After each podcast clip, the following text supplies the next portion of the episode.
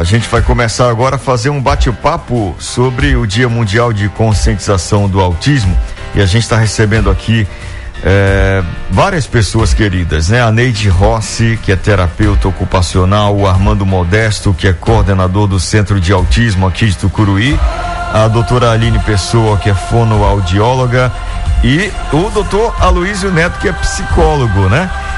Pra gente começar esse bate-papo, dona Lu, vamos ao bom dia do nosso querido Armando Modesto, coordenador do Centro de Autismo. Bom dia, Armando, tudo bem? Bom dia, Marcelo, tudo bem? Maravilha, seja bem-vindo.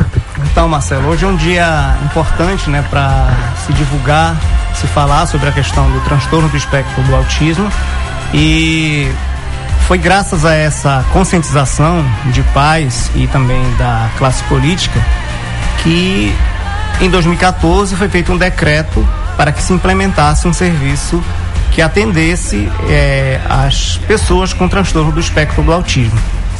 E a partir de outubro de 2015, depois, aliás, a gente começou em junho de 2015, mas teve que fazer toda a parte administrativa, porque é um serviço que não tem em todos os municípios.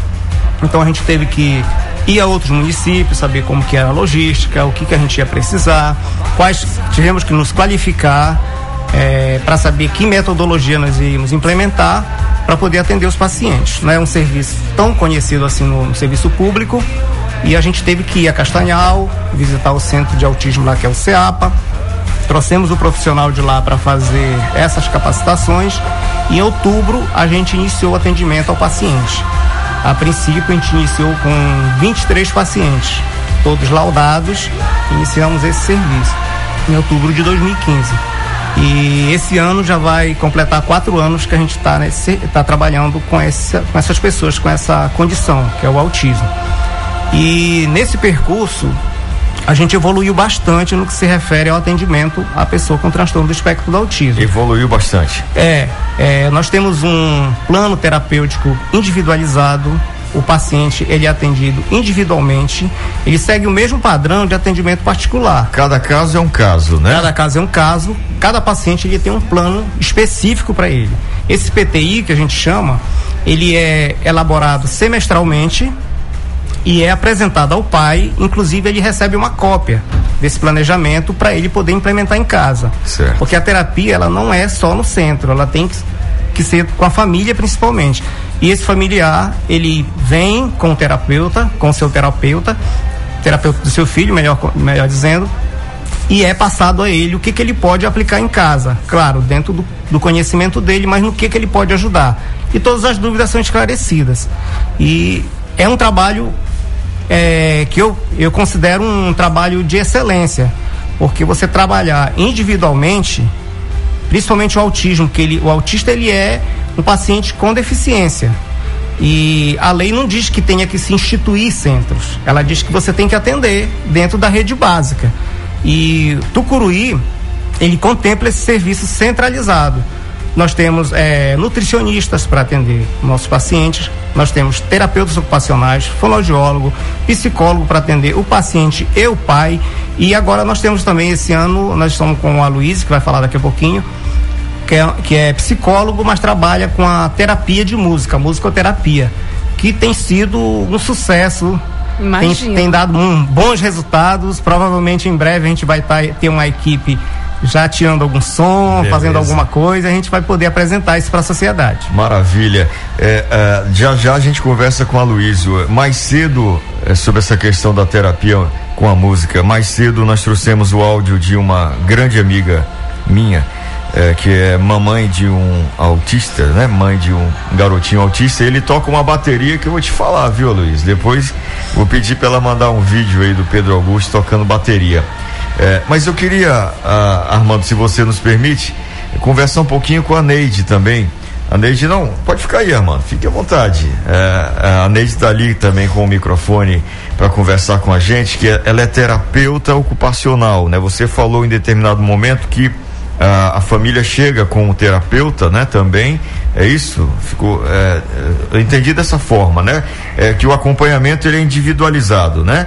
Sim. Mas tem a equipe de profissionais lá do centro, né? Tem equipe de profissionais. Certo. O pai, ele vai é, seguir esse planejamento terapêutico em casa. Sim. Com a, com a, de acordo com suas capacitações. Os profissionais vão chegar até o ponto que ele consegue trabalhar isso em casa, que também faz parte das terapias. A terapia não pode ficar só no centro. Certo. Tem que ser feito em casa também, que foi o que relatou agora há pouco a nossa amiga Lidiane lá de Belém, que mandou um áudio pra gente, é, Neide, é, falando inclusive sobre o método Sunrise, né? Que é um método que a família pode trabalhar em casa, né? Cria ali um espaço para fazer todo o desenvolvimento. Como é que está sendo o dia a dia nesse atendimento aqui em Tucuruí, Neide? Bom dia. Bom dia. Então, é, nós, nós ali no CEMAPA, nós fazemos uma avaliação global do desenvolvimento da criança, passa por uma equipe né, multidisciplinar, todos avaliam a criança e ali nós analisamos aquilo que está presente no desenvolvimento da criança. Se alguma, alguma habilidade que está ausente, nós vamos trabalhar essas habilidades nas terapias, né?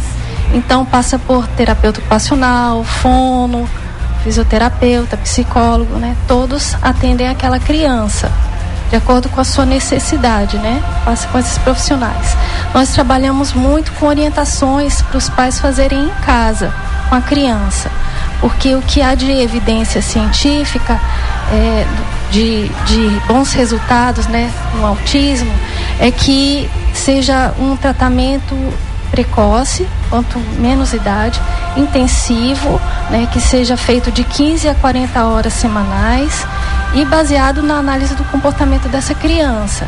Então, nós estamos sempre orientando, dando muitas orientações. Por exemplo, no meu caso, que sou terapeuta ocupacional, eu trabalho ali é, com o objetivo é, de alcançar o máximo de independência e autonomia nas atividades de vida diária das crianças. O máximo de independência e é. autonomia, ou seja, que essa criança ela consiga se virar sozinha. Exatamente. Trabalhar nesse sentido, né? Isso.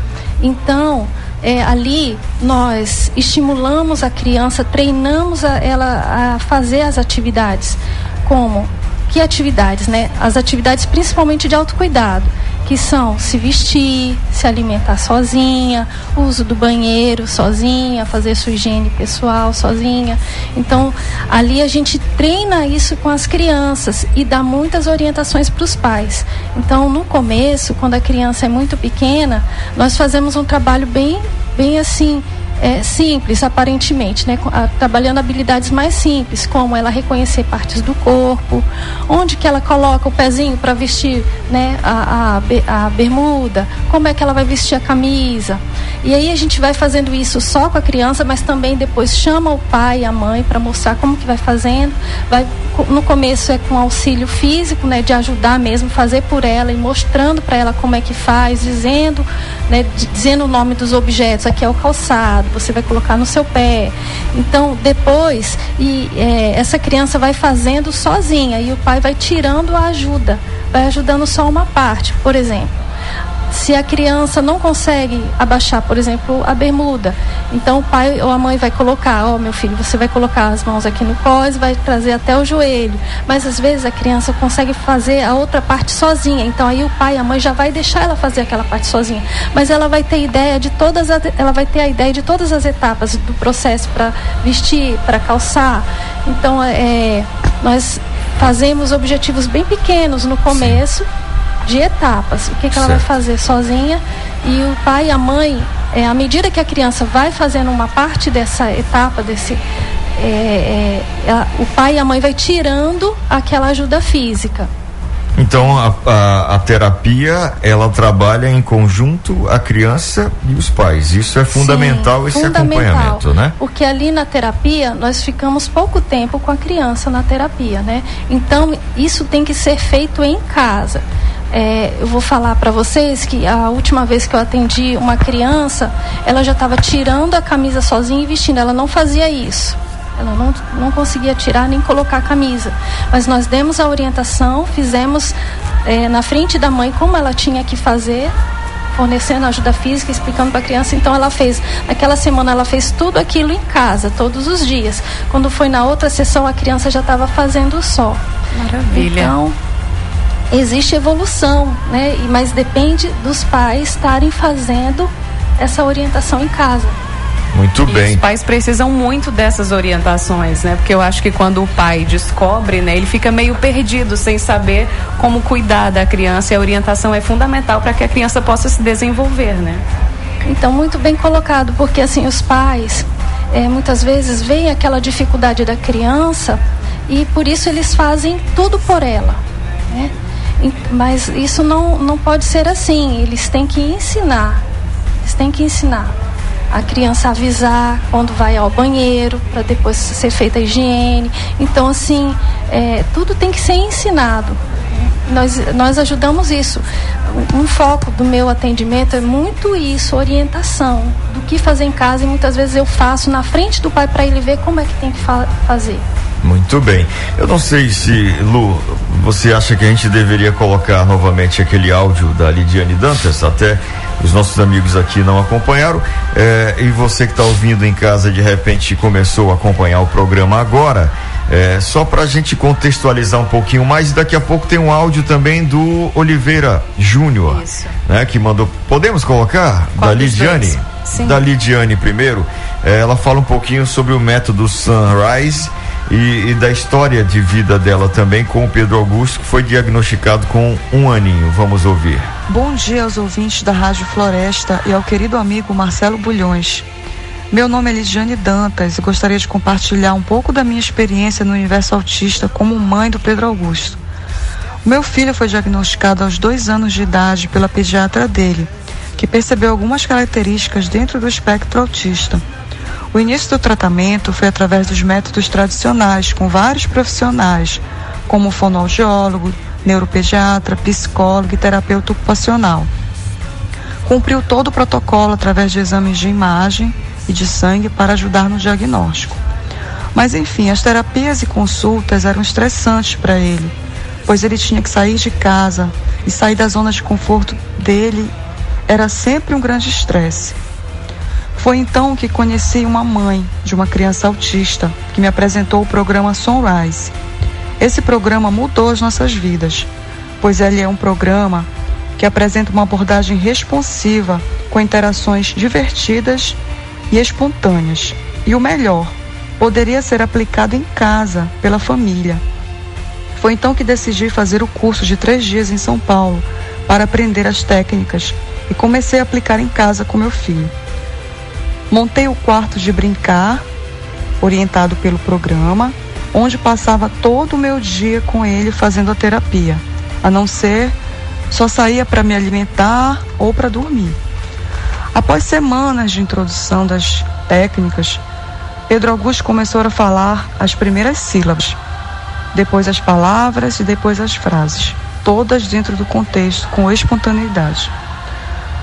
Após um ano de terapia, já aos três anos de idade, começou a falar e interagir com as pessoas sem estímulos, super espontâneo.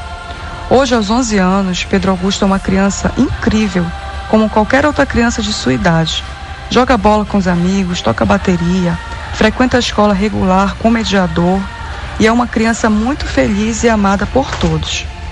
O programa Sunrise ensina que não devemos tentar mudar o autista, e sim, nós é que devemos, nós é que temos que mudar em relação a ele. Assim nós conseguiremos trazê-lo para o nosso mundo. Foi um longo e árduo caminho, não foi nada fácil.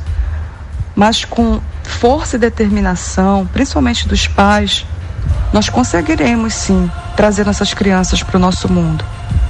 Eu agradeço muito a oportunidade, a Rádio Floresta e o querido amigo Marcelo. Um grande abraço. Neide, dentro do que ela falou, só para a gente finalizar esse bloco aqui, né, que tem a questão do estresse que deve é, ser gerado também a essa criança por causa das atividades e tudo mais. E a quebra de rotina, né? Também, que isso é um, um, um lance bem interessante no espectro autista, a questão da rotina, né, dos movimentos, etc.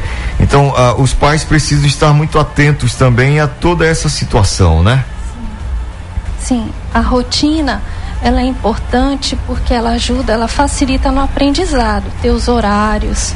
Né? A criança vai vai aprendendo, mentalizando o que ela precisa fazer depois e ela já vai fazendo sozinha. Né? Isso acontece com a criança típica e também com a criança com autismo. Agora, a rotina, às vezes, ela precisa ser quebrada porque a vida ela é imprevisível. Então, também é. é faz saudável, parte faz da parte. vida, né? Esse universo, né? É um universo que é uh, essa questão do autismo. A gente vai conversar agora com a doutora Aline Pessoa, fonoaudióloga. Bom dia, doutora, tudo bem? Bom dia, Marcelo. Seja bem-vinda novamente. Ah, obrigada. Doutora, onde entra a fono, fonoaudiologia nessa questão, primeiro, do diagnóstico, né? Do espectro autista? Tá. Onde é que entra a questão da fono? É, a gente sabe que talvez não seja só uma especialidade para fechar um diagnóstico, né? Mas é, por que a questão do, do fono é tão importante também? Então, é, um dos marcadores para os pais às vezes procurar a gente é a ausência da fala, né? Então esse pai ele já chega com essa, às vezes outros comportamentos pode estar tá desregulado, mas a fala não, ela tem que estar tá, é, é, dentro de um padrão. Dentro de um padrão, né? Então, é, geralmente a ausência da fala. Então a criança completou dois anos, só emite sonzinho, puxa você, tem alguma coisa errada. Mas a, a, a intervenção ou o diagnóstico ele é feito por uma equipe multidisciplinar, né? Depende de um, de, de um, de um neurologista, de um, psiquio, de um psicólogo, de um terapeuta ocupacional. Então esse diagnóstico ele é feito todo por uma equipe multi.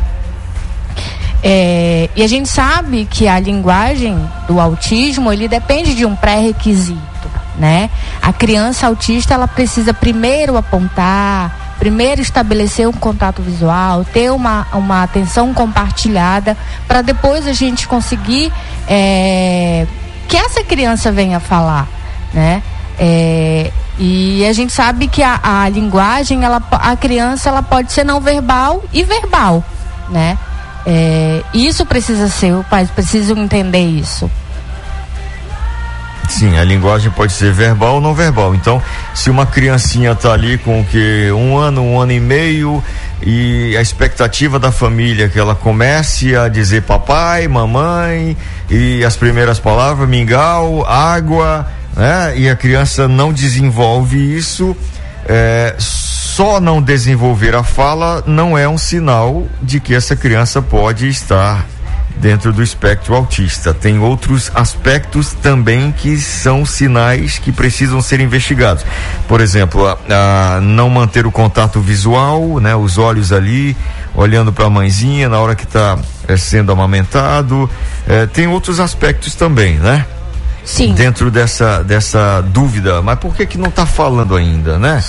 E muitas das vezes a criança é só um atraso de linguagem, né? Sim. Então, exemplo, a criança ela fez muito uso de mamadeira, fez uso muito de chupeta. Então essa língua provavelmente ela deve ter tá num ponto articulatório errado, né? Ter uma uma hipotonia. Então, uma, a questão articulatória dessa criança está toda desorganizada. Muitas das vezes é a articulação né, da fala que está muito, muito flácida. Cavidade oral.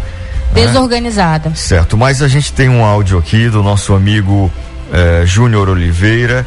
Ele é papai do Lucas e ele quer compartilhar com a gente também dessa experiência dele nesse universo eh, do autismo, né? Vamos ouvir? Marcelo, bom dia. Desde já agradeço por esse momento social que a rádio está fazendo, conscientização do autismo. Tenho o filho Lucas, autista, também diagnosticado. Percebemos ele com um ano e seis meses. Claro que já está com dois anos de terapia, já teve vários avanços.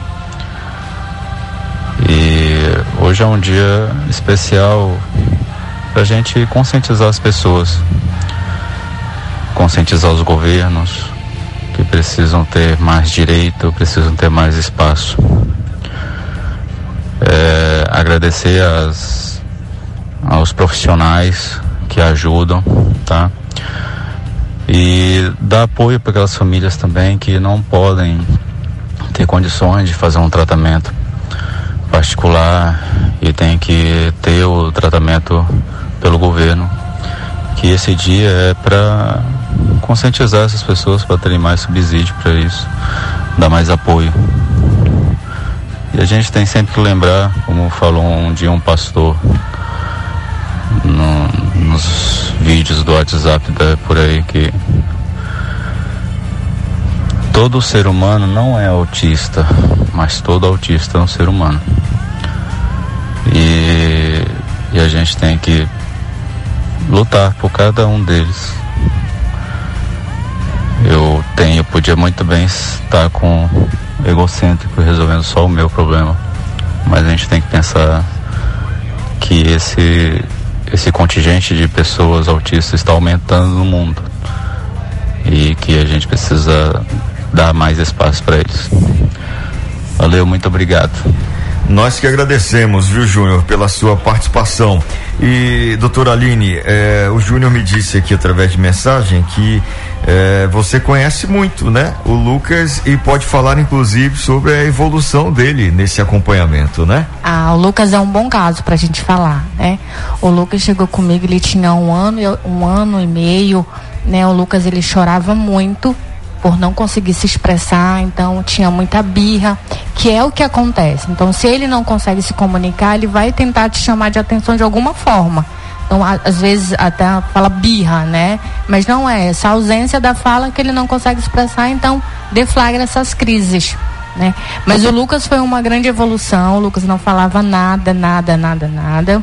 É, e aí a gente colocou primeiro os comportamentos, os pré-requisitos que eu falei para vocês, né? É, que ele tinha que primeiro apontar a importância, né? Dele apontar. Sim, sim. Dele apontar. É, no início, os pais não entenderam muito, né? Mas por que, que ele tem que sentar, ele tem que esperar, ele tem que apontar? É, mas é, aceitaram, começaram a fazer o papel em casa muito bem, né? É, com seis meses o Lucas já começou a soltar os sons, levar o dedinho pro apontar. É, depois de um ano começou o papá, o mamar. E hoje ele já consegue. Eu que quero, lindo. eu quero açaí, ele é fã do açaí, né? Eu quero feijão. Então, assim, é só a, como que a gente vê. E a intervenção precoce, que a gente tem que chamar muito atenção é isso. A intervenção precoce ela é muito importante. Intervenção precoce, precoce. Né? Ou seja, diagnóstico cedo. Cedo, né? Com profissionais qualificados, porque às vezes a gente também faz um, um, um diagnóstico muito, muito imaturo. Né? A gente acaba dando um diagnóstico muito imaturo. Então, é, é, é, e é importante esse diagnóstico muito precoce.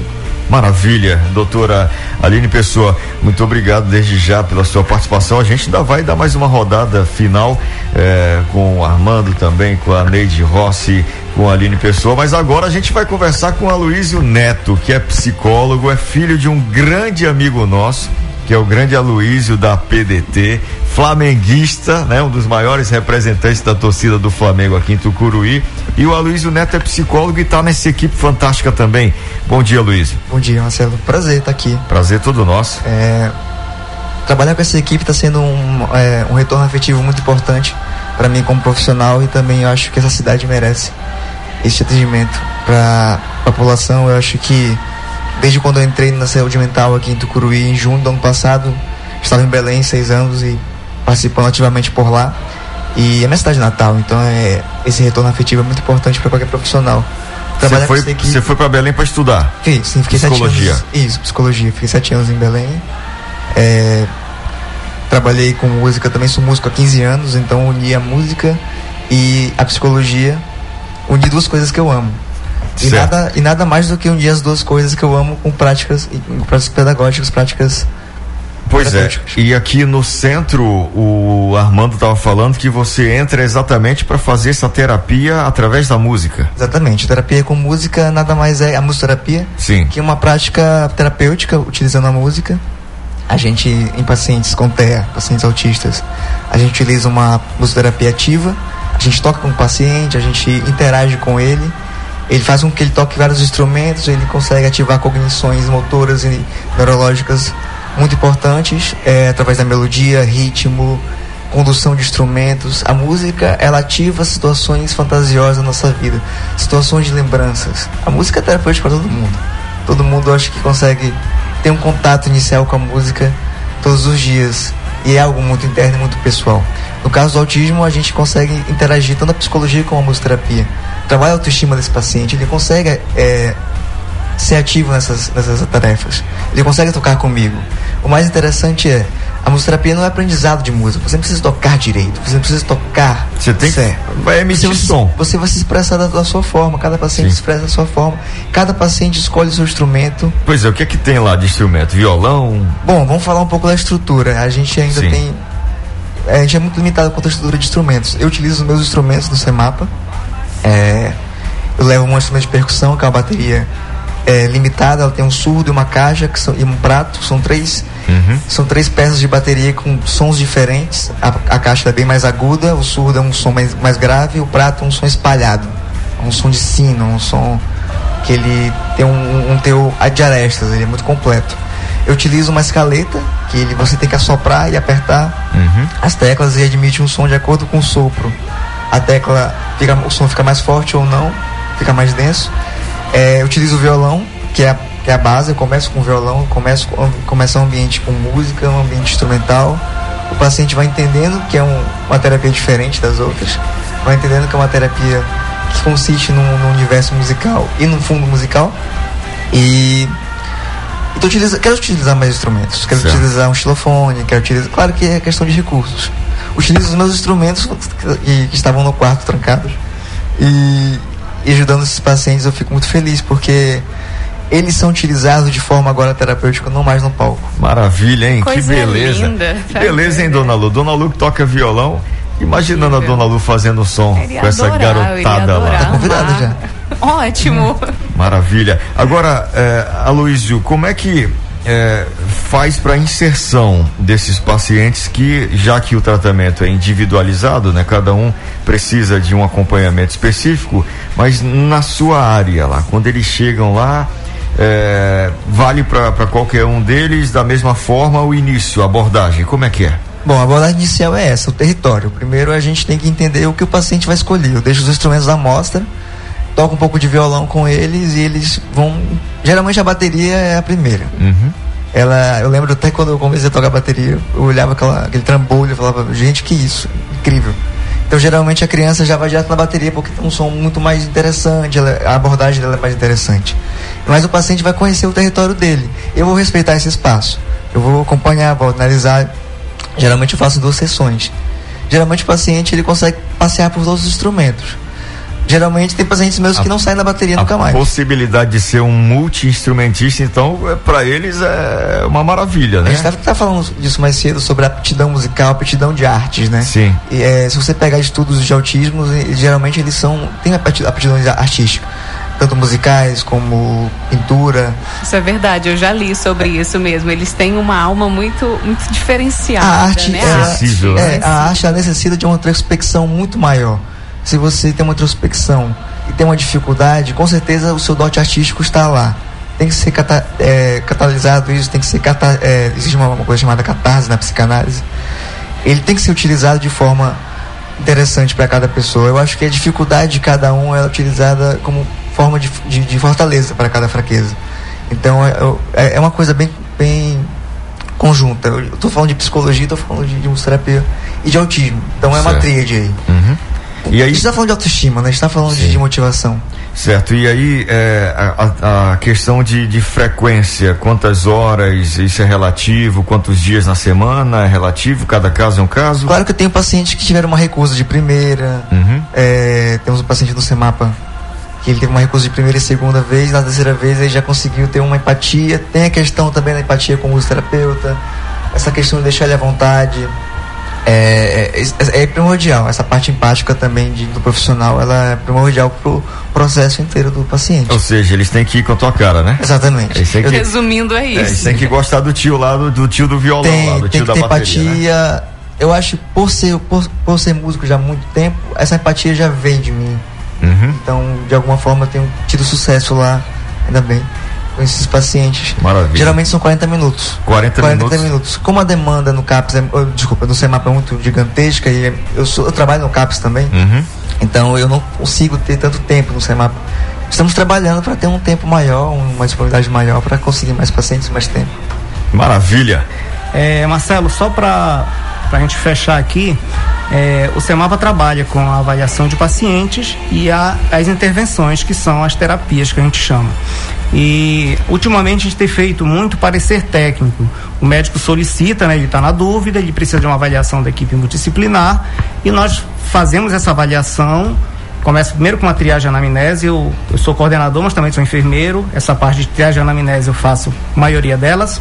O que é a triagem anamnese? São as perguntas que são feitas com a mãe e a observação do paciente desde o, a gestação até o momento atual. O que foi que chamou a atenção dela primeiramente? O, qual é a queixa é, dela atual. Certo. E a gente vai fechando isso, fazendo uma avaliação que a gente chama de anamnese. Essa anamnese vai para a equipe multidisciplinar, que vai avaliar cada um no seu eixo e elaborar esse parecer técnico. Esse parecer técnico é entregue ao pai, que volta com o médico para auxiliar no diagnóstico é, para o espectro autista ou não. Certo, então às vezes a mãe, o pai já levou essa criança no médico, o médico ficou com uma dúvida com relação ao diagnóstico, para fechar o diagnóstico, Exatamente. aí pede para vocês então um parecer técnico. Exatamente, porque a equipe multidisciplinar vai ter, cada um vai ter um olhar, a questão da fala, a questão sensorial com a terapeuta ocupacional, a questão do aspecto psicológico com a psicóloga, a fisioterapeuta também participa disso para ver a questão de é, questão motora. E aí, depois, depois dessa avaliação, nós nos reunimos, cada um coloca o seu, seu diagnóstico e a gente monta um documento, que é o parecer técnico. Certo.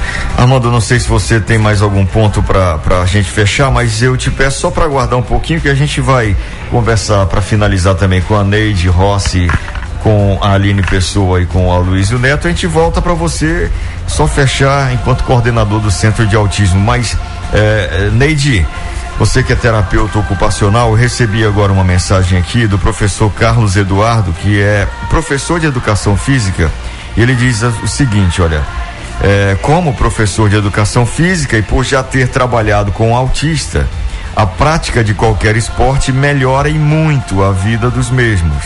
O nível de concentração, humor, socialização melhora que nesse dia nossas autoridades possam dar uma melhor atenção às entidades que cuidam dessas crianças. É, a mensagem do Carlos Eduardo. O esporte também ajuda? O esporte ele é excelente, né? A natação é muito indicada porque as crianças gostam muito daquele contato com a água.